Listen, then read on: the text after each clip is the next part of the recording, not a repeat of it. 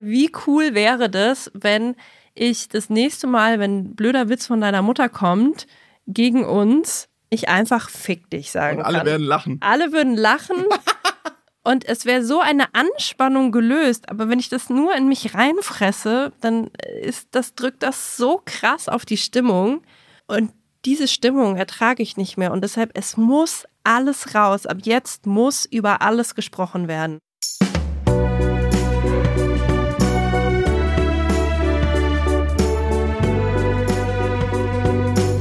Family Feelings Mit Marie Nasemann. und Sebastian Tigges.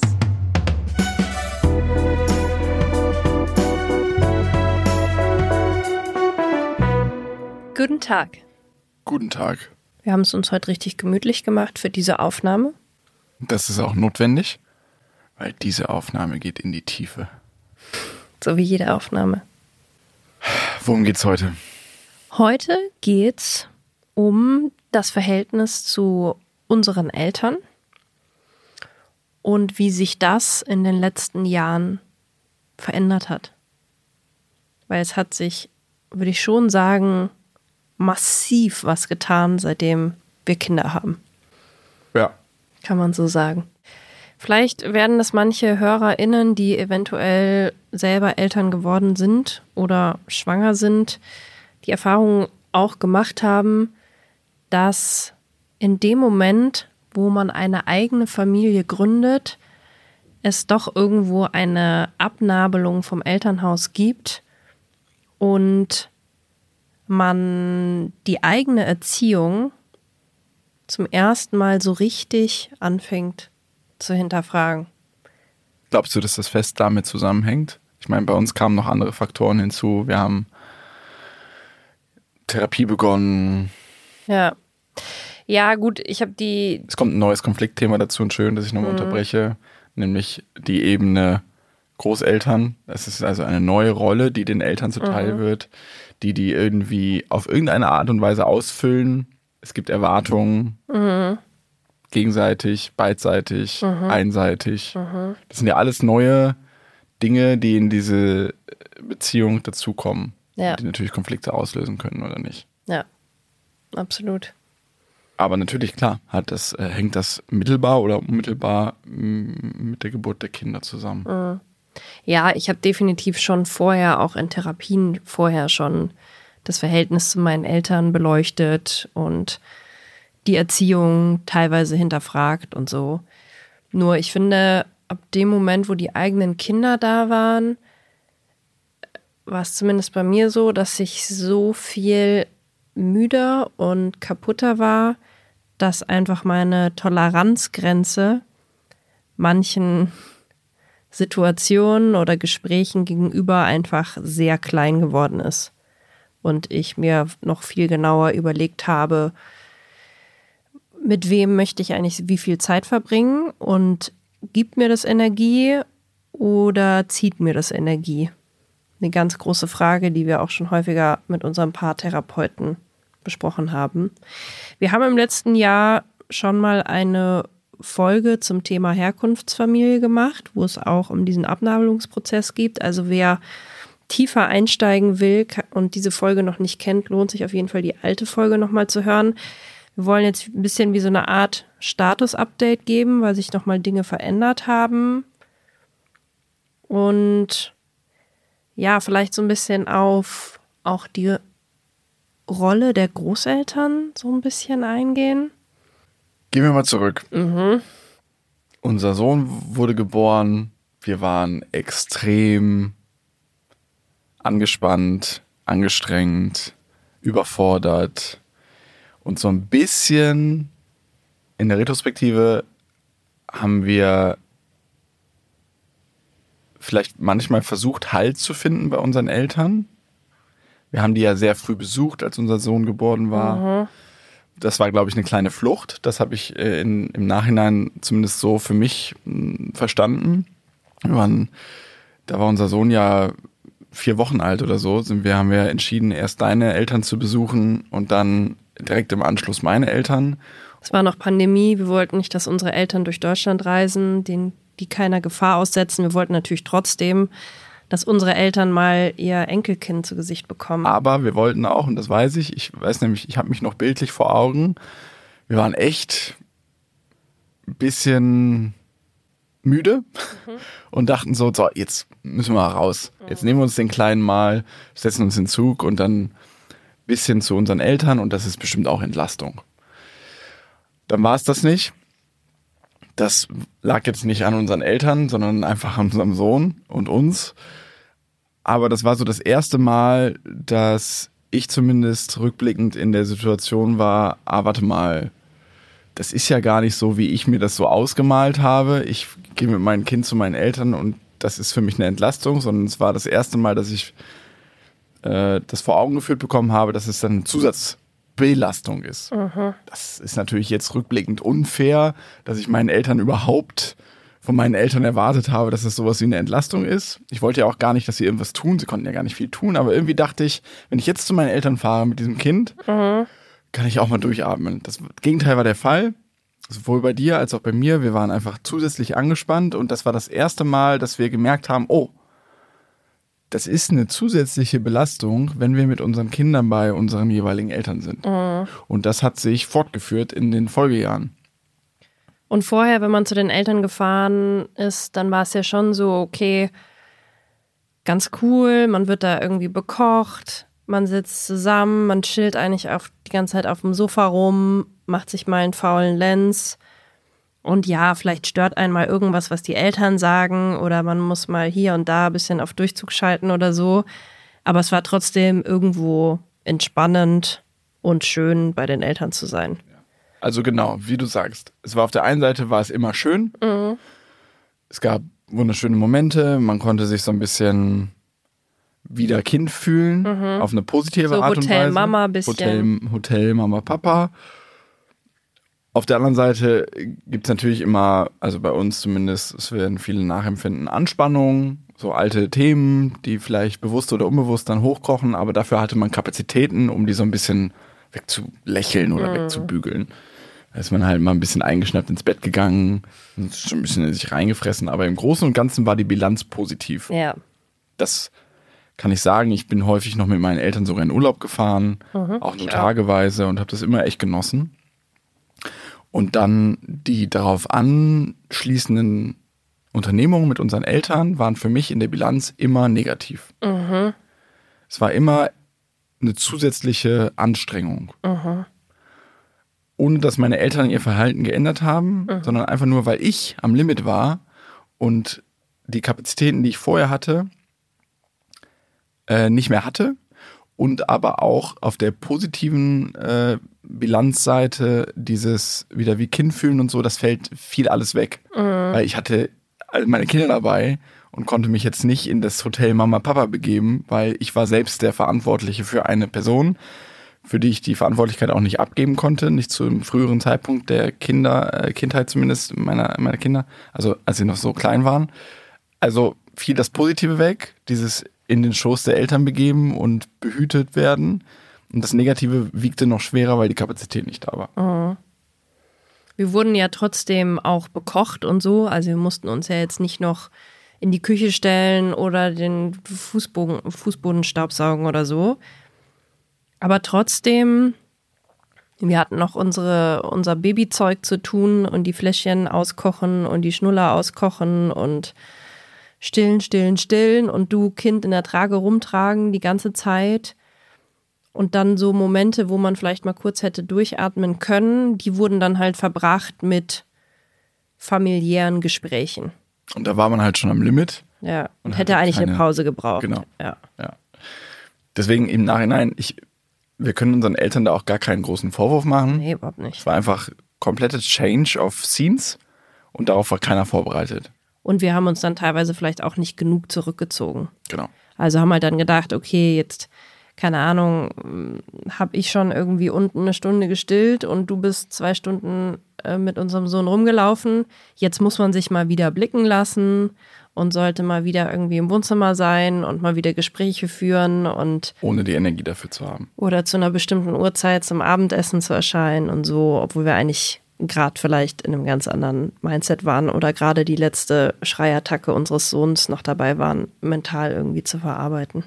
Und das hat ja im Endeffekt sogar dazu geführt, dass wir uns dann immer gestritten haben, mhm. was ja dann noch eine zusätzliche Belastung ist. Oh Gott, also jedes war Mal, wirklich das einfach rückblickend Mal. lange Zeit keine gute Zeit für uns. Mhm. Das wiederum hat, glaube ich, natürlich mit anderen Faktoren bei mir dazu geführt, dass ich diese Therapie begonnen habe. Mhm. Und das wiederum hat für mich Themen nach oben gespült, die ich lange, denen ich nicht gewahr war, die ich runtergedrückt habe. Und das haben wir auch schon in einer Folge Family Feelings besprochen, was auf Mallorca letztes Jahr im Oktober passiert ist, dass es komplett eskaliert ist zwischen mir und meinen Eltern und dass wir dann Gespräche hatten und so weiter und so fort. Also wo ihr probiert habt oder du probiert hast, nochmal einfach deine Sicht ähm, der, also deine Wahrnehmungssicht von einfach Dingen, die in der Vergangenheit passiert sind, einfach nochmal offen zu legen und das vielleicht deinen Eltern, für die es ja jetzt auch irgendwie schon lange her ist, einfach nochmal mitzuteilen, wie du dich eigentlich damals gefühlt hast. Und was ja, denke ich, erstmal ja eine sehr gute und positive Sache ist. Also nicht unbedingt für deine Eltern, aber für dich war es gut, einfach da nochmal ein paar Sachen zu sagen, die du einfach nicht in Ordnung fandest. Genau, ich hatte es bereut, dass es zu diesem Wutausbruch kam, dass ich sie so angeschrien habe. Ich wollte ja eigentlich einen Brief schreiben, das ist mir nicht gelungen, zumindest die Briefe abzuschicken und dann, also rückblickend würde ich sagen, ich brauchte diesen Wutausbruch, um das loszuwerden, ad hoc und dann im Anschluss die Gespräche zu führen. Das war für mich halt das Ventil. Das tut mir, tut mir leid, da habe ich mich auch bei meinen Eltern für entschuldigt, aber die Gespräche, die dann im Anschluss stattgefunden haben, waren total für mich sehr reinigend und positiv. Für meine Eltern natürlich nicht so geil.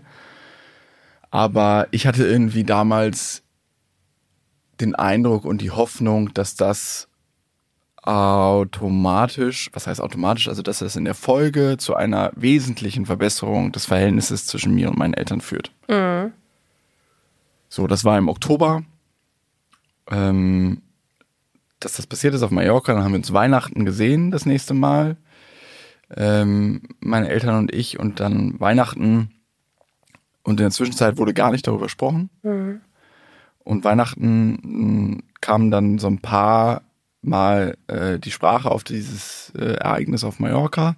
Und das war aber in meiner Wahrnehmung dann immer nur so negativ konnotiert. Also wie schlimm das war und dass das ja ein äh, negatives Ereignis war, was ich auch in Stücken verstehen kann. Aber es stand halt nur das zur Sprache und nicht auch, dass das vielleicht auch einen positiven Effekt gehabt haben könnte.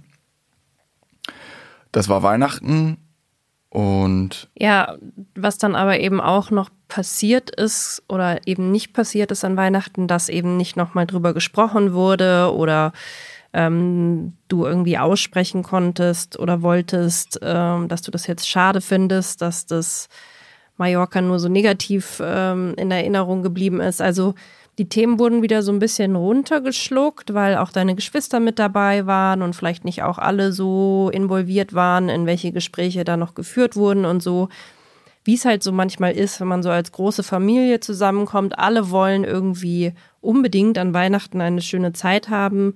Jeder hat Angst davor, irgendwie Themen anzusprechen, die eventuell für irgendwen etwas unangenehm sein könnten. Und so ist es zumindest bei meiner Familie und bei eurer auch. Dann wird es halt mal ein bisschen unter den Teppich gekehrt. Und dann freut man sich über den leckeren Bratapfel und über das gute Essen und aber es macht was mit der Stimmung. Es macht einfach was mit der Stimmung, weil alle irgendwie doch merken, es steht eigentlich was im Raum oder es ist hier gleich gerade vielleicht wieder eine verbale Verletzung passiert und die Gefühle werden nicht ausgesprochen. Und es kann was noch so Kleines sein. Es kann auch nur mal ein giftiger Kommentar von einer Person zu einer anderen sein. In dem Moment, wo nicht darüber gesprochen wird, herrscht einfach eine entweder etwas unterkühlte oder eine allseits genervte Stimmung. Und ich glaube, wir hatten, ich glaube, wir hatten so eine genervte Stimmung, dass alle auch so ein bisschen enttäuscht waren, auch von Weihnachten selber oder es waren vorher nicht so ganz klar besprochen, welche Tradition will man jetzt hier eigentlich erhalten und welche nicht. Ich glaube, in meiner Familie führt das eher zu so einer Unterkühlung. Ähm, und bei euch eher so, dass alle eher so ein bisschen genervt am Tisch sitzen. Ist auf jeden Fall nicht angenehm. Und keiner traut sich mal zu sagen, Leute, was ist denn jetzt eigentlich genau das Problem? Ja. Sondern alle, also man sagt dann vielleicht schon mal, super Stimmung hier gerade, ne? Und dann wird vielleicht kurz gelacht, aber es löst sich nicht so richtig was. Ja. Und dann haben wir schon darüber nachgedacht, so was ist da eigentlich passiert. Und ich glaube, dir wurde dann halt immer mehr klar, okay, dich hat das eigentlich getroffen, dass das irgendwie nicht nochmal über Mallorca gesprochen wurde und es nur so negativ dastand. Und dir war klar, an das Thema musst du nochmal ran. Ja, das war mir, glaube ich, schon klar, aber es war nicht für mich deutlich, dass ich das nochmal mache. Es stand für mich auch, ohne dass ich konkret darüber nachgedacht habe, zur Debatte, dass es das war. Und dass das jetzt mein Versuch war, mein Schuss. Und wenn, äh, wie mein Therapeut es so schön in eine Metapher gepackt hat, ähm, ich habe den Ball abgespielt und wenn der Ball nicht angenommen wird oder wenn der Ball angenommen wird und von da ins Ausgeschossen wird, dann, dann war es das. Dann hätte ich mir im nächsten Schritt nur noch überlegen müssen, auf welcher Ebene ich dieses Verhältnis weiter pflege. Ob ich jetzt mal schroff gesagt zugunsten meiner eigenen Kinder äh, diese Großelternbeziehung versuche zu pflegen und mich selbst aber emotional entkopple oder ob ich nochmal angreife und sage, okay, komm, dann ist der Ball vielleicht abgeprallt, dann schießen nochmal einen Ball hinterher. So, das führt uns dann zum Besuch meiner Eltern in Kapstadt vor einigen Wochen. Das war drei Wochen bevor wir abgereist sind, sind die zu Besuch gekommen und ich muss jetzt gestehen, also ganz kurz zur Einordnung. Ich habe natürlich mit meinen Eltern vor Aufnahme dieser Folge darüber gesprochen, ob das für sie okay ist. Die haben mir Einverständnis gegeben. Für viele Hörerinnen werden sich wundern, wie offen ich darüber spreche. Aber das, das darf ich tun. Dieser Besuch meiner Eltern war geplant und gebucht vor dem Vorfall auf Mallorca. Und zwei Wochen. Und das hat mich seit Mallorca oder einige Wochen danach, aber spätestens seit Weihnachten extrem beschäftigt und belastet. Weil ich dachte, oh Gott, wenn diese weirde Stimmung von Weihnachten jetzt zwei Wochen auf äh, in Kapstadt stattfindet, dann möchte ich das lieber nicht. Und das dann auch noch gegen Ende des Kapstadt-Aufenthalts, wo wir vielleicht auch in der einen oder anderen Stimmung sind, dass wir entweder keinen Bock mehr haben oder dass wir es nochmal so richtig genießen wollen und dann kommen meine Eltern zwei Wochen und ich muss mich wieder mit diesem Thema auseinandersetzen. Das stand mir bevor und das hast du gespürt und hast es auch, stand dir dadurch auch bevor, weil das natürlich dich mitbelastet. Und dann kam der Tag der Tage, äh, dein Vater war gerade eine Woche weg und dann kamen meine Eltern und es war sofort weird. Ja. Auf der Stelle. Es war wirklich sehr angespannt, nicht, nicht besonders lustig, nicht besonders locker. Wir haben uns alle, glaube ich, Mühe gegeben, Gespräche am Laufen zu halten. Aber es war sehr stockend und es gab einige unangenehme Gesprächspausen. Also, Die ich dieses Mal aber auch bewusst, und das ist auch eine Art von Aggression meinerseits, einfach hab laufen lassen. Normalerweise bin ich der Typ, der dann mit einem lustigen Spruch oder mit einem Themawechsel sofort eingreift, weil ich das aber auch nicht ertrage, ist auch was Negatives. Aber es ist oft mein Service an so einer Gesprächsrunde, zumindest im familiären äh, Zusammenhang, dass ich dann einpresche und so eine Lücke sofort fülle und dann auch Gespräche schaffe. Diesen Service habe ich komplett versagt. Und es war auch für mich eine Art der Aggression. dazu könnt ihr unsere Podcast-Folge mit dem Ausgleichsvergeltungsprinzip hören, warum man sich immer, manchmal sogar unbewusst, an Menschen rächt. Dieses Mal war es bewusst. Also ich habe eine Szene vor Augen, da saßen wir im Restaurant. Da waren sie schon ein paar Tage da und da waren wirklich so Pausen von einer Minute oder so. Mhm. Was ich normalerweise niemals passieren lassen würde, aber ich saß dann einfach da und habe gedacht, ne. Ich habe mich in so einen Zen-Modus begeben. Also ich war natürlich grummelig und war angespannt, aber ich habe gedacht, nö, ist mir jetzt egal. Mhm. Dann habe ich noch so mich so ein bisschen in so einen Zen-Modus begeben, habe gesagt, ich sage jetzt einfach gar nichts. Und das führt natürlich dazu, oder was heißt natürlich, es hat in der Situation dazu geführt, dass meine Eltern das nicht ausgehalten haben und dann diese Gesprächslücken mit irgendeinem Smalltalk gefüllt haben. Was wiederum bei uns dann, oder bei mir, ich rede jetzt nur von mir, dazu geführt hat, dass ich dachte, sag mal, warum reden wir nicht eigentlich? Warum hören wir nicht auf, um den heißen Brei herumzureden? Mhm. Warum kommen wir nicht nochmal auf Mallorca zu sprechen? Ja. Ja, und es war auch so, dass diese Gespräche in meiner Wahrnehmung kein wirkliches Miteinander war. Also es waren keine wirklichen Gespräche, sondern eher irgendwie jemand erzählt was von sich und dann ist Pause und dann erzählt jemand anderes von sich. Und deine Eltern haben sehr viel mehr gesprochen als wir. Wir saßen beide so ein bisschen da wie die bockigen Teenager, die wir auch in dem Moment waren, weil deine Themen gehen mir natürlich auch so nahe, weil wir so viel darüber gesprochen haben und du so viel mit mir geteilt hast und ich dich natürlich irgendwo auch begleitet habe in dem Prozess der Aufarbeitung, dass ich das genauso spüre. Und tatsächlich haben wir sehr ähnliche Themen mit unseren Eltern. Das heißt, deine Eltern schaffen es manchmal auch, mich zu triggern in Themen, die ich eigentlich mit meinen Eltern habe. Also ja. völlig absurd, aber wir saßen beide da in unserem inneren Kind, also die, die ähm, ja, die, die bockigen Teenager, die das Gefühl haben, niemand interessiert sich eigentlich für mich. Das, das per se reicht schon. Ich gebe dir recht, wir sind 100%ig empathisch gegenseitig, was die Situation bei unseren, äh, bei unseren jeweiligen Eltern betrifft. Mhm. Also auch wenn wir bei dir zu Hause sitzen und ich merke, du bist äh, verkrampft, dann krampfe ich auch mit. Mhm. Dazu kam aber noch in dieser in diesen ersten Tagen, als meine Eltern da waren, dass wir uns auch noch gestritten haben. Ja. Was natürlich damit zusammenhängt. Ja, mit meiner Stimmung Fall. und so weiter und so fort. Das beobachten wir einfach. Ja. Sobald wir in diese Situation mit unseren Eltern geraten, in unsere inneren Kinder reinrutschen, streiten wir uns spätestens drei Tage später. Ja, weil aus, wir beide einfach sehr schnell dann auf 180 sind. Aus irgendwelchen Gründen. Ja, das ist meistens sehr banal. Ja. Aber wir haben einfach so eine Grundanspannung und wir sind dann immer noch so, dass wir es eigentlich unseren Eltern so recht machen wollen und so eigentlich unbedingt Harmonie haben wollen, dass eigentlich dieser Zustand für uns ziemlich unerträglich ist. Ja. Ja, so. Und das lassen wir dann aneinander raus. Perfekt. Super.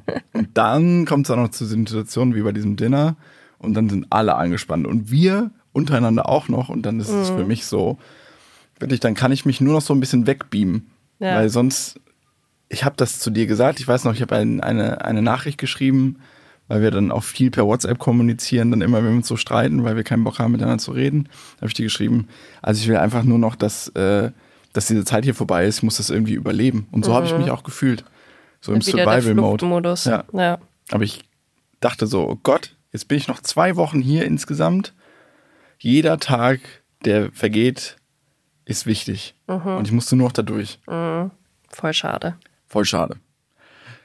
Aber ich habe das so angenommen, dass das jetzt der Status quo ist. Mhm. So, dann sind ein paar Tage vergangen. Und weil wir uns so gestritten haben, kam es dann dazu, dass du vermehrt zu Hause geblieben bist mit einem unserer Kinder und ich die Ausflüge, die ich mit meinen Eltern ja trotzdem machen wollte. Da möchte ich noch die kleine Anekdote erzählen mhm. und ich hoffe, es ist fein mit deiner Mutter, wenn ich sie erzähle, aber ich denke schon. Also wir waren zusammen im Restaurant und die Stimmung war sehr angespannt wieder. Und ähm, dann hat, glaube ich, dein Vater gefragt, wie es uns geht. Und dann hast du gesagt, naja, nicht so. Wir streiten nämlich seit Tagen nur und reden eigentlich nicht miteinander. Und dann hat deine Mutter gesagt, wie immer. Wie immer also. Und hat irgendwie gelacht. Und dieser Kommentar, der ging so rein bei mir, natürlich. Ich weiß auch, dass sie das überhaupt nicht böse gemeint hat. Sie hat sich dann auch einen Tag später entschuldigt, als ich sie darauf angesprochen habe. Aber er ging so rein, weil ich natürlich selber verzweifelt darüber bin, dass wir so viel streiten und es wahnsinnig traurig finde. Und ich hätte mir einfach in dem Moment so sehr, was man sich eben von Eltern und auch Schwiegereltern und deine Eltern sind mir sehr nahe, dass sie mir schon gefühlt auch irgendwie meine Eltern inzwischen schon sind. Also so fühle ich mich. Natürlich wünscht man sich, gerade wenn man so Kind ist gerade selber, einfach Support und Unterstützung und aufbauende Worte und sei es nur ein Hand auf die Schulter legen und sagen, Mensch, ihr zwei, ihr schafft das schon. Ihr kriegt das wieder hin. Was können wir tun? Sollen wir mal die Kinder nehmen? Dann könnt ihr mal einen Abend schön zu zweit was machen.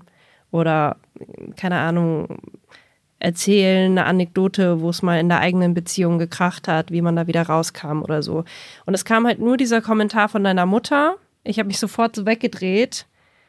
Mit so einem Gesicht wahrscheinlich, wo man mir sofort angesehen hat, wie beschissen ich jetzt diesen Kommentar ich gerade gar nicht angucken. Und es hat niemand mehr danach was gesagt. Es blieb einfach so stehen. Und ab da, also ich war so auf 180 und war so, warum sitze ich hier überhaupt noch? Also was soll das? Und dann haben wir uns irgendwie daraufhin, glaube ich, auch wieder gekackt. Ich habe dann sofort gesagt, nee, ich war auf den Ausflug nicht mit. Ich mache das nicht. Ich habe keinen Bock mehr auf deine Eltern. Das geht mir alles auf den, auf den Sack. Möchte ich nicht. Und dann habe ich aber all meinen Mut zusammengenommen und dachte, okay, wenn es jetzt vielleicht für Sebastian gerade schwierig ist, in der Situation, der ja noch mehr Kind ist und es irgendwie probiert, seinen Eltern recht zu machen, ich, ich bin jetzt mal die, die jetzt mal raushaut und mal irgendwie probiert, hier ein bisschen zu sagen, einfach mal meine Gefühle zu benennen. Aber hast du dieses Aggressionsmomentum nicht genutzt aus unserem Streit? auch so, dass du so dachtest, so jetzt kann der Sebastian mal gucken, jetzt hau ich seiner Mutter mal eine von Latz? Ein bisschen? Nee. Ganz ich, ehrlich bist? Nee, ich wollte es eigentlich super äh, gewaltfrei deiner Mutter ähm, kommunizieren, dass ich das einfach traurig fand und dass mich das einfach getroffen hat. Ging aber nicht, weil du halt so emotional geladen warst, auch aus unserem Streit und so. Genau, und dann kamen deine Eltern vorbei und dann fing ich an, mit deiner Mutter zu reden und auf einmal war ich sehr sauer und hatte leider meine Gefühle nicht so ganz im Griff, wie ich das gerne gehabt hätte. Aber ähm, sie hat sich sofort entschuldigt, hat gesagt, natürlich, dass es nicht so gemeint war und dass es ein doofer Witz war und so weiter.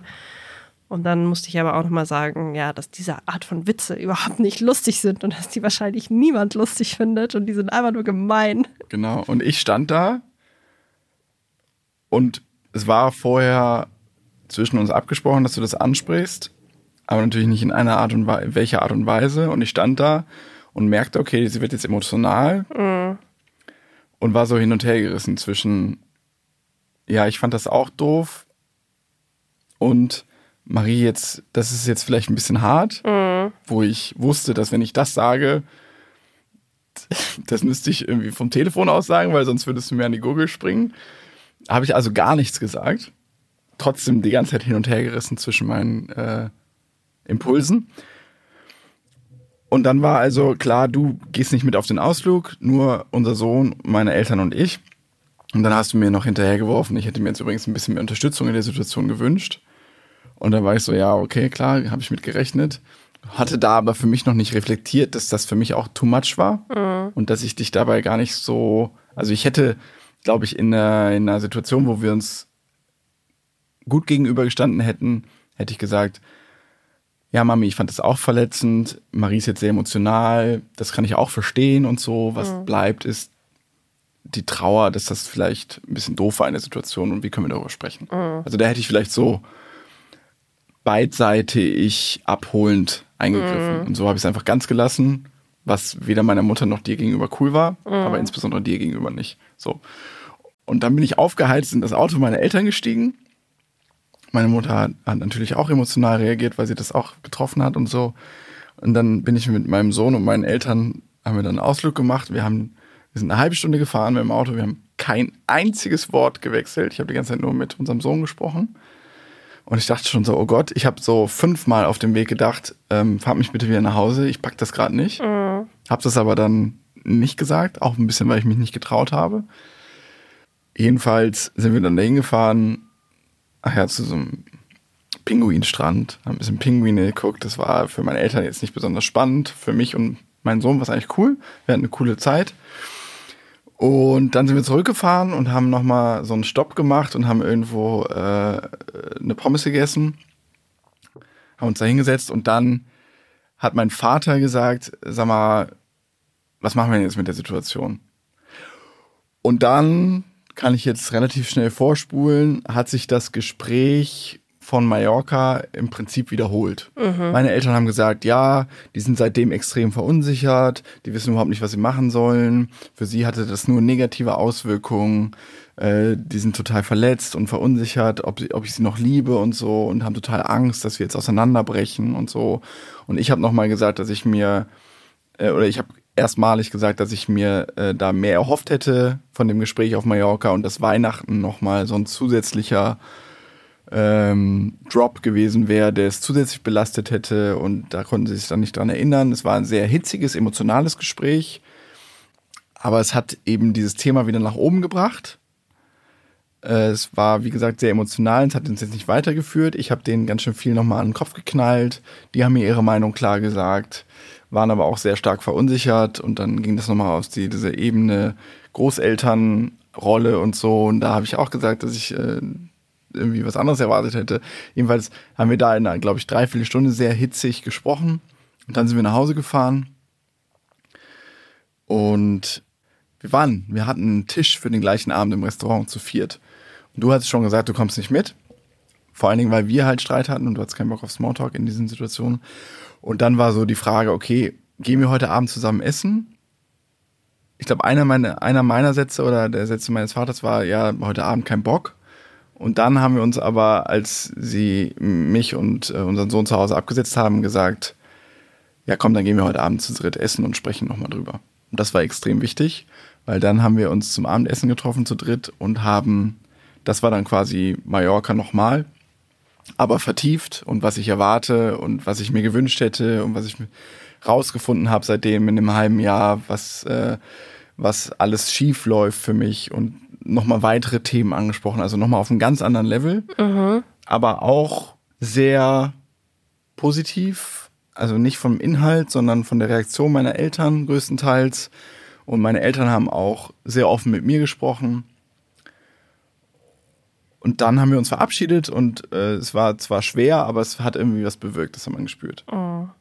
Wir waren dann am nächsten Tag essen, da war ich dann abends dabei. Ja, aber da muss ich jetzt erzählen. Achso. Am nächsten Tag habe ich dann wieder einen Ausflug nur mit meinen Eltern alleine gemacht und das war der schönste Tag, den ich mit meinen Eltern seit Jahren verbracht habe. Ich war so richtig leicht, ich war irgendwie auf einer Ebene mit denen, ich konnte die so umarmen, habe so voll die Liebe empfunden und so. Wir waren am Cup der guten Hoffnung und ich habe mit meinem Vater so Selfies gemacht, hat mit meiner gepasst. Das hat gepasst. Ja, der genau. guten Hoffnung. Und es war einfach ein wunderschöner Tag. Mhm. Und für abends waren wir dann wieder zu viert. Wir hatten ein relativ straffes Programm in einem Weingut verabredet und äh, da bist du dann mitgekommen. Genau. Ja, und dann ähm, hast du die Initiative ergriffen und gesagt, so zwischen mir und deinen Eltern, ob man sich da nicht nochmal irgendwie aussprechen möchte. Und dann hat dein Vater erstmal das Wort ergriffen und gesagt, er hätte eben das Gefühl, dass ich ähm, sehr kühl ihnen beiden gegenüber wäre und er nie so richtig wüsste, woran er bei mir ist und ähm, auch sehr verunsichert ist. Und es fand ich cool, dass er das angesprochen hat. Ich war allerdings auch ein bisschen erstaunt. Also ich kenne das von anderen Leuten, dass die erstmal sagen, dass ich etwas kühl bin, weil ich mm, aufgrund von Erfahrungen, die ich in der Vergangenheit gemacht habe, mir die Leute erstmal ein bisschen in Ruhe angucke, bevor ich eben mich öffne. Ähm, das kann ich aber jetzt auf deine Eltern so nicht sagen, weil ich, mir war es von Anfang an total wichtig, in deiner Familie gut anzukommen, mich mit deinen Geschwistern, mit deinen Eltern gut zu verstehen. Also ich hatte eigentlich das Gefühl, dass ich da sehr aufgemacht habe und wir auch sehr viele tolle Tage und Abende hatten, ja. wo viel gelacht wurde und so. Total. Ja, und dann habe ich aber probiert, deinen Eltern zu erklären, woran es liegt, dass ich manchmal in deren Gegenwart auch in mein inneres Kind rutsche also welche Themen es da aus meiner Kindheit und Jugend gibt, die mich dann immer wieder triggern, wenn meine Eltern oder eben auch deine Eltern Sachen machen. Das kann man ja kurz umrahmen. Also mir geht es darum, dass ich einfach gesehen werden will, dass mir zugehört wird, dass ich das Gefühl habe, ähm, ich bin wichtig. Und wenn ich beispielsweise jemandem gegenüber sitze, der einfach einen sehr, sehr, sehr hohen Redeanteil hat, dann fühle ich mich nicht gesehen und das verletzt mich und ähm, ich mache dann so zu. Also ich werde dann einfach so zum bockigen Teenager. Für mich interessiert sich eh keine Sau. Und ähm, die Rollladen fahren links und rechts hoch, meine Scheuklappen. Und ich denke mir so, okay, ich ziehe mich hier raus aus dem Gespräch. Und das passiert auch bei deinen Eltern, weil dein Vater ein dominanter Mann ist, würde ich mal sagen. Genauso wie mein Vater auch einer ist. Die waren beide ähm, oder sind immer noch äh, selbstständig. Dein Vater mit Kanzlei, mein Vater mit Praxis, die waren immer der Chef, denen wurde ihr Leben lang zugehört ähm, und nach Ratschlägen gefragt und die auch als ihre, also so ihre Position in der Familie war auch immer schon sehr klar. Sie geben irgendwie schon vor, was gemacht wird und sind für die großen Entscheidungen. Natürlich haben unsere Mütter auch mitentschieden und so. Aber ich finde schon, dass sie die Dominanz, die es wahrscheinlich noch früher noch mehr, also in Generationen vorher gab, da natürlich schon noch was hängen geblieben ist. Also ist einfach das Patriarchat, in dem wir auch leben, dass es einfach Frauen sich öfter zurückhalten, auch bei Gesprächen. Deine Mutter hält sich öfter zurück, dein Vater sehr viel mehr spricht und erzählt von sich und von seiner Vergangenheit. Und wenn ich dann das Gefühl habe, da ist kein Raum für mich oder für uns, dann bin ich einfach schnell genervt. Ja. Und das habe ich sowohl bei meinen Eltern, das habe ich bei meiner Mutter, das habe ich bei meinem Vater und das habe ich bei deinem Vater. Und hat es jetzt auch mal bei deiner Mutter. und das habe ich ihm dann so ziemlich offen und ehrlich gesagt, dass es meiner Meinung nach nicht so richtig Gespräche sind, die stattfinden, sondern eher so einseitige Monologe. Das war schon krass. Also wir saßen an so einem rechteckigen Tisch. Meine Mutter saß mir gegenüber, du saß rechts und mein Vater saß links von mir. Und du hast halt von rechts nach links auf meinen Vater eingeredet. Mhm. So würde ich es schon nennen. Auch sehr, ja, nicht aggressiv, aber bestimmt. Bestimmt, ja.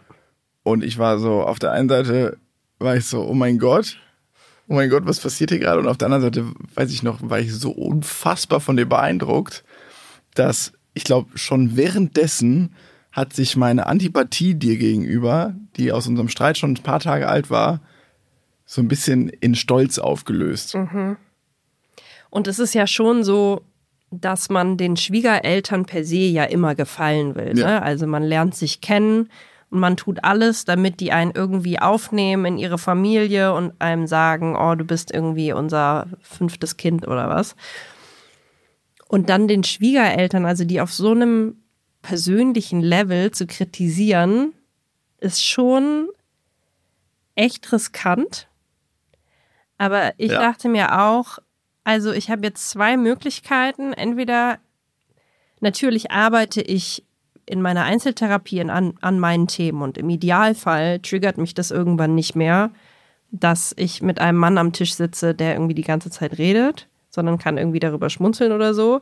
Aber ich hatte jetzt in dem Moment gefühlt nur zwei Möglichkeiten. Entweder ich sitze weiterhin bockig als Teenager am Tisch und lasse es irgendwie über mich ergehen und bin gestresst und streite mich mit dir noch mehr. Oder ich spreche jetzt mal aus, was mich stört und hoffe darauf, dass sich irgendwas verändert. Und dein Vater war, glaube ich, schon sehr überrascht und ähm, hat sich sicherlich auch angegriffen gefühlt, was ja auch klar ist, weil ich habe ihn ja auch angegriffen. Ähm, er hat es aber teilweise auch verstanden. Ich glaube, deine Mutter hat es sehr verstanden. Sie hat auf jeden Fall die ganze Zeit nur mit dem Kopf genickt. Wir haben dann sehr viel darüber diskutiert, wie kann, können Gespräche auf Augenhöhe funktionieren. Das ist ja eigentlich die Quintessenz, ja. worum es geht dass wir eben keine Lust mehr haben, in der Anwesenheit unserer Eltern zu Kindern zu werden. Und wir werden zum Kind, wenn wir nicht ehrlich über unsere Gefühle sprechen können, wenn wir nicht unsere Meinung sagen können, wenn wir das Gefühl haben, hier ist kein Raum für uns, hier ist kein Interesse für uns, dann werden wir zu unseren inneren Kindern. Und wir müssen es einfach lernen, in der Gruppe, dass sich alle Mühe geben, ein Gespräch auf Augenhöhe zu hören. Und ich würde mal meinen, dass diese Gespräche unheimlich viel gebracht haben. Unglaublich. Also das war ja der Tag, an dem ich schon so völlig befreit meinen Eltern gegenüber mhm. war. Und dann war das Abendessen und dann weiß ich noch, wir saßen am Abend am Tisch und ich habe gemerkt, wie diese Beklemmung wieder zurückschlich an den Tisch. Mhm. Weil natürlich du dein Thema nicht aufgelöst hattest mhm. und weil meine Eltern mit dir immer noch das Thema hatten. Ja. Was sie auch vorher angesprochen haben. Die haben zu mir gesagt, ja, wir sind so unsicher gegenüber Marie und so und deswegen war das spürbar und ich habe dann dich ein bisschen vor den Kopf gestoßen, indem ich gesagt habe, so, wir haben jetzt schon lange keine ernsten Themen mehr behandelt. Wie sieht's aus zwischen euch und Marie? Und hab halt so damit den Stein ins, ins Rollen gebracht. Weil ich eben auch für mich wollte, dass diese Leichtigkeit mit meinen Eltern alles betrifft. Mhm. Und dieses Gespräch, also es war hitzig, es war mhm. intensiv, es war extrem anstrengend für alle Seiten. Es ging auch wirklich um, um Alles. Feminismus. Es ging um die großen Themen, wirklich. Und, Krass. Und Patriarchat. ja, also ich weiß, dass ich auch Themen habe, was. Du bist eine Feministenzicke. Ich bin auch eine Feministenzicke, zu Recht aber auch. Ich vertrete sehr direkt meine Meinung. Ja. Und es tut mir leid, aber manche Männer kommen damit einfach nicht zurecht, dass einfach eine Frau sich hinstellt und hart ihre eigene Meinung vertritt. Du sagst es ja selber, Feministenzicke. Das ja. ist ja, das ist das, was einfach immer noch nicht in unserer Gesellschaft angekommen ist, dass sich Frauen genauso hinstellen. Wenn das ein Mann macht, dann ist das irgendwie ein toller, harter Typ, ja. Und als Frau wirst du dann halt reingesteckt in so eine Schublade und es ist deinem Vater auch passiert, dass er mich in so eine Schublade gesteckt hat und gesagt hat, okay, ich, äh, ich, ich lächle irgendwie nie. Ah, oh, sie kann ja auch mal lächeln so. Und dass ich mir dachte, ja, Moment, nee, ich lächle eigentlich schon, aber wenn es nichts zu lachen gibt, dann lache ich halt nicht. Ich lache halt nicht, um irgendjemand anderem ein gutes Gefühl zu geben oder so. Also da anhand dessen des Beispiels kann man sehen, dass es wirklich sehr intensiv zuging. Mhm. Aber, also zwei Effekte. Wir sind dann aufgestanden, nachdem wir noch einen Nachtisch geteilt haben, an dem, glaube ich, nur ich gegessen habe, weil alle anderen haben geredet und äh, diskutiert. Wir sind dann aufgestanden, sind rausgegangen und wir beide haben uns in den Arm genommen. Das ja. war der erste positive Effekt. Wir mhm. haben also zueinander gefunden, weil ich sehr beeindruckt von dem war, was du da von dir gelassen hast. Und du fandest es, glaube ich, auch gut, dass ich dir zur Seite stand. Und deine Eltern haben uns gefragt, was jetzt eigentlich gerade unser Beziehungskonflikt ist. Und wir beide haben einmal objektiv die Situation beschrieben und eigentlich alles ganz klar bekommen mit, okay, was ist jetzt eigentlich bei uns wieder passiert? Und das hat uns irgendwie wieder näher gebracht. Ja, also genau. Anhand des Gespräches wurde unseren Eltern klar, dass wir, wir haben gefordert, sprecht mit uns wie mit Freunden. Ja. Auf Augenhöhe. Und dann haben sie mal wirklich gefragt, wie es uns geht, mhm. wie es uns in unserer Beziehung geht. Und dann haben wir mit denen darüber gesprochen, wie nur mit ganz engen Freunden. Mhm. Und das hat uns super geholfen. Ja, das war besser als Paartherapie ja. teilweise. Und günstiger. Ja. Und also total positiv schon an dem Abend auch. Ja. Sowohl für uns beide als auch im Verhältnis zwischen mir und dir und meinen Eltern. Mhm. Und dann haben wir uns einen Tag drauf getroffen und es war gelöst. Es ja. war so, als würde man mit Freunden was machen. Ja. Es war wirklich, für mich ist es immer noch wie Magic. Ja. Und es war dann auch richtig cool, weil ich eben deiner Mutter auch nochmal sagen konnte, dass diese Art von Humor, den sie da vielleicht manchmal hat, einfach für mich zumindest verletzend ist, dass ich sehr sensibel bin und sowas bei mir direkt reingeht und so.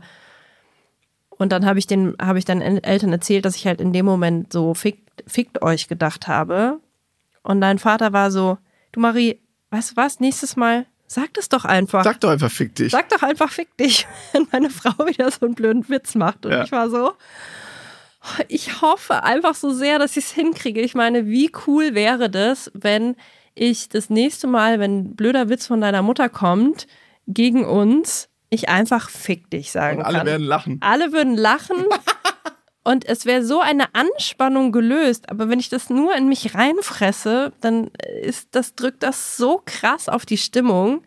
Und diese Stimmung ertrage ich nicht mehr. Und deshalb, es muss alles raus. Ab jetzt muss über alles gesprochen werden. Und ich glaube, es wir führt haben die keinen Weg dran vorbei. gelegt.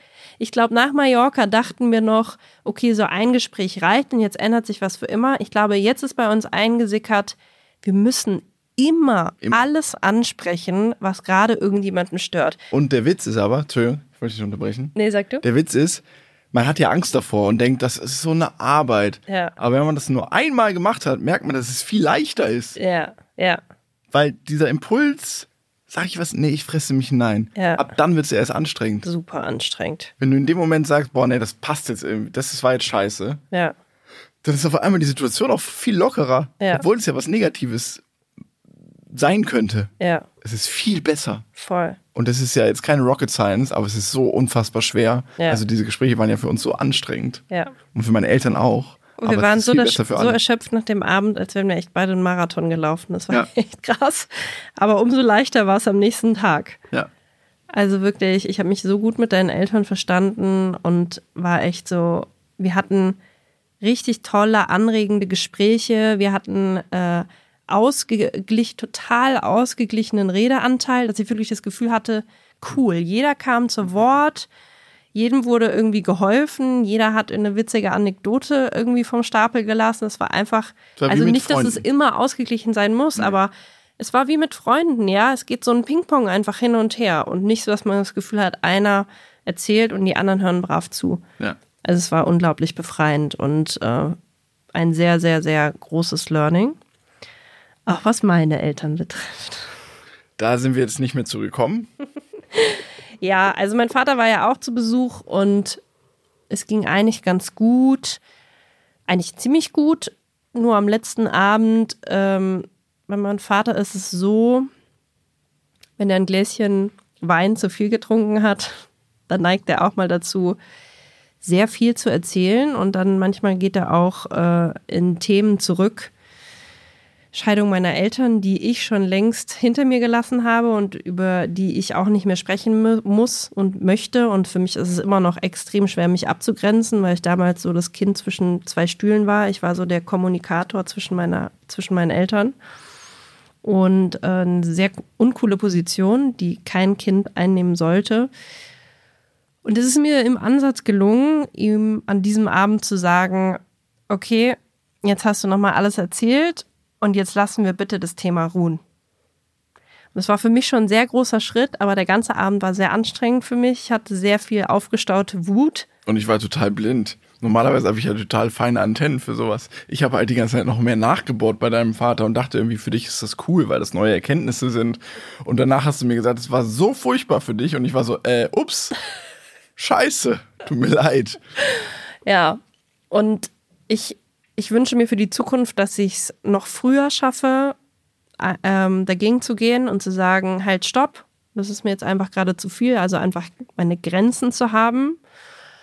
Und gegenüber meiner Mutter hat sich ja nach einem Ko Kontaktabbruch letztes Jahr oder was vorletztes Jahr? Letztes Jahr hat sich sehr viel verbessert. Also sie hat, glaube ich, wirklich verstanden, dass sie ein bisschen loslassen muss und uns nicht mehr in unser Leben reinquatschen sollte, sondern uns als erwachsene Menschen ansieht, die ihre eigenen Entscheidungen treffen. Und trotzdem wünsche ich mir bei meiner Mutter dieses Fick dich, was ich mir für deine Mutter vornehme, wünsche ich mir auch für meine Mutter, Das Die- wünsche ich mir auch für deine Mutter. die nämlich manchmal Kommentare vom Stapel lässt, wo man sich auch denkt, also Beispiel, sie ist äh, durch unsere äh, Remise gelaufen äh, zum ersten Mal. War, wir haben uns ja unfassbar viel Arbeit beim Einrichten gegeben und das alles schön und toll ist und sie läuft durch und sagt, ja, schön, aufgeräumt wäre es noch schöner. Ich war nicht dabei. Ich wäre an die Decke gegangen. So mit zwei kleinen Kindern, die natürlich auch Chaos machen. Und bei uns ist es echt dafür, dass wir zwei kleine Kinder haben, echt immer verdammt aufgeräumt. Und ich bin wirklich sehr ordentlich geworden in den letzten Jahren. Also es lagen so ein paar Sachen rum, wo ich mir dachte, come on. Und das habe ich in mich reingefressen und mit dieser Aggression ging ich dann in die anderen Tage von diesem Besuch. Das war nicht gut. Und ich wünsche mir einfach für die Zukunft, es ist ja eigentlich, man, also manche HörerInnen werden denken, hä, du kannst doch einfach sagen, hä, das fand ich jetzt aber nicht so cool. Was ist denn da so eine großes, große Sache? Wir haben da unglaubliche Hemmungen, weil wir eben so streng erzogen wurden und keine Widerworte erwünscht waren und so, dass das eine so krasse Überwindung für uns ist, sowas unseren Eltern zu sagen. Ja. Und ich wünsche mir so sehr, dass wir einfach zukünftig noch mehr den Mut haben, unseren Eltern unsere Meinung sagen zu können, weil es die einzige Möglichkeit ist und eine sehr schöne Möglichkeit, eine sehr entspannte Zeit mit unseren Eltern zu verbringen. Ich sag mal so, wenn ich das jetzt so sagen darf, ich bin mit meinen Eltern auf einem sehr guten Weg, ich bin mhm. sehr positiv gestimmt. Bei deiner Mutter ist noch ein weiter Weg. Da muss diese ich habe mich ja mit deiner Mutter noch nie ausgesprochen. Weißt ja, du, das ist einseitig ja. passiert. Du hast ja. deiner Mutter Grenzen gesetzt und das hat zu einer eurer Verbesserung geführt. Ja. Bei mir ist das nicht passiert. Ja. Und äh, das muss noch, irgendwann wird es passieren. Und ich habe so ein bisschen Angst, dass es auch im Wutausbruch passiert bei mir. Ja, ich hatte ja an Weihnachten schon meinen Wutausbruch, der galt aber eher dem Mann meiner Mutter, oh. dem ich auch jedes Mal aneinander gerate.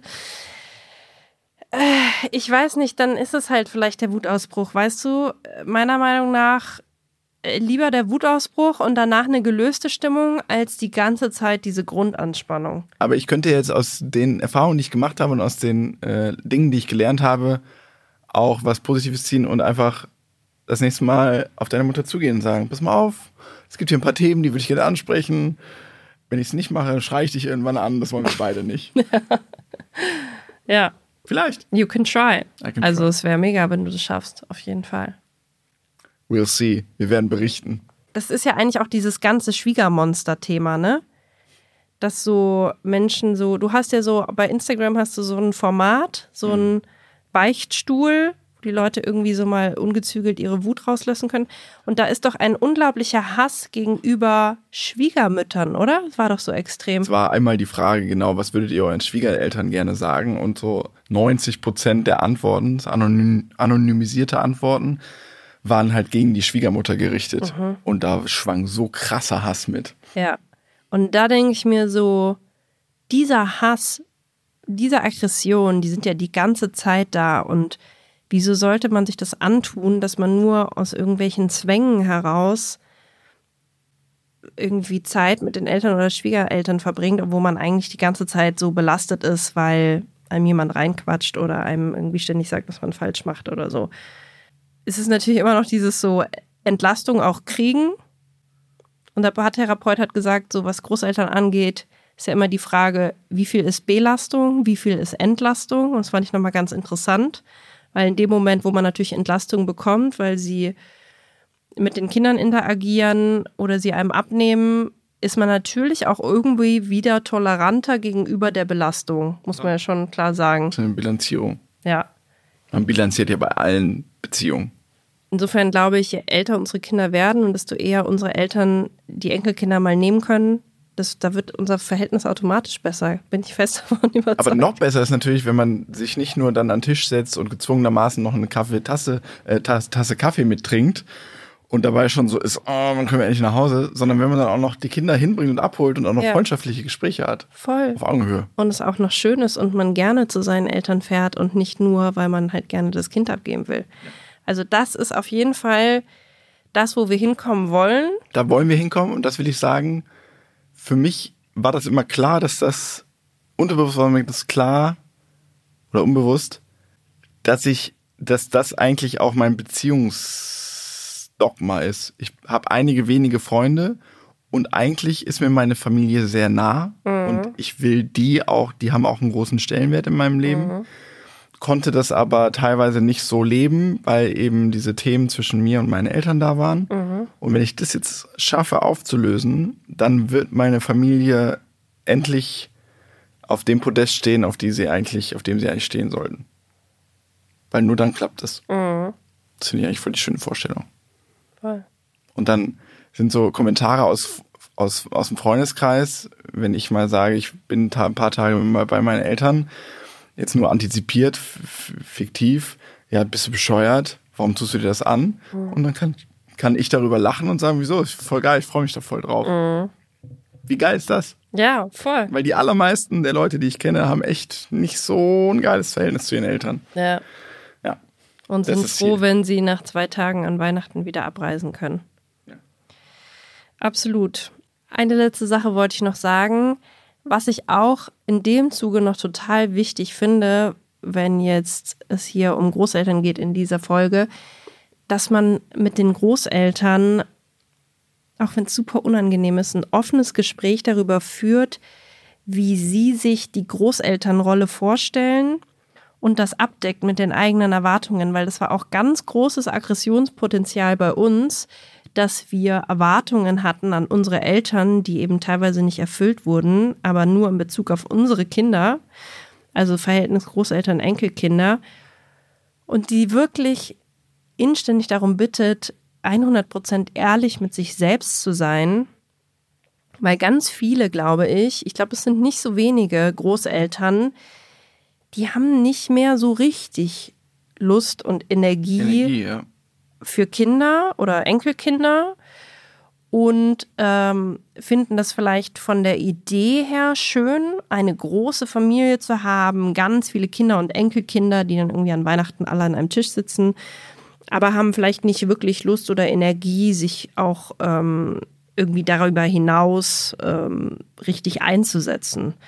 Und ähm, das ist, glaube ich, bei unseren Eltern immer noch nicht so ganz klar, äh, wer wird da welche Rolle einnehmen, wer hat eigentlich wie viel Kapazitäten, wer hat wie viel Bock. Äh, meine Eltern sind irgendwie beide noch im Job und so und ich frage mich auch immer, wann re reduzieren die eigentlich mal oder hören die vielleicht auch mal irgendwann auf zu arbeiten.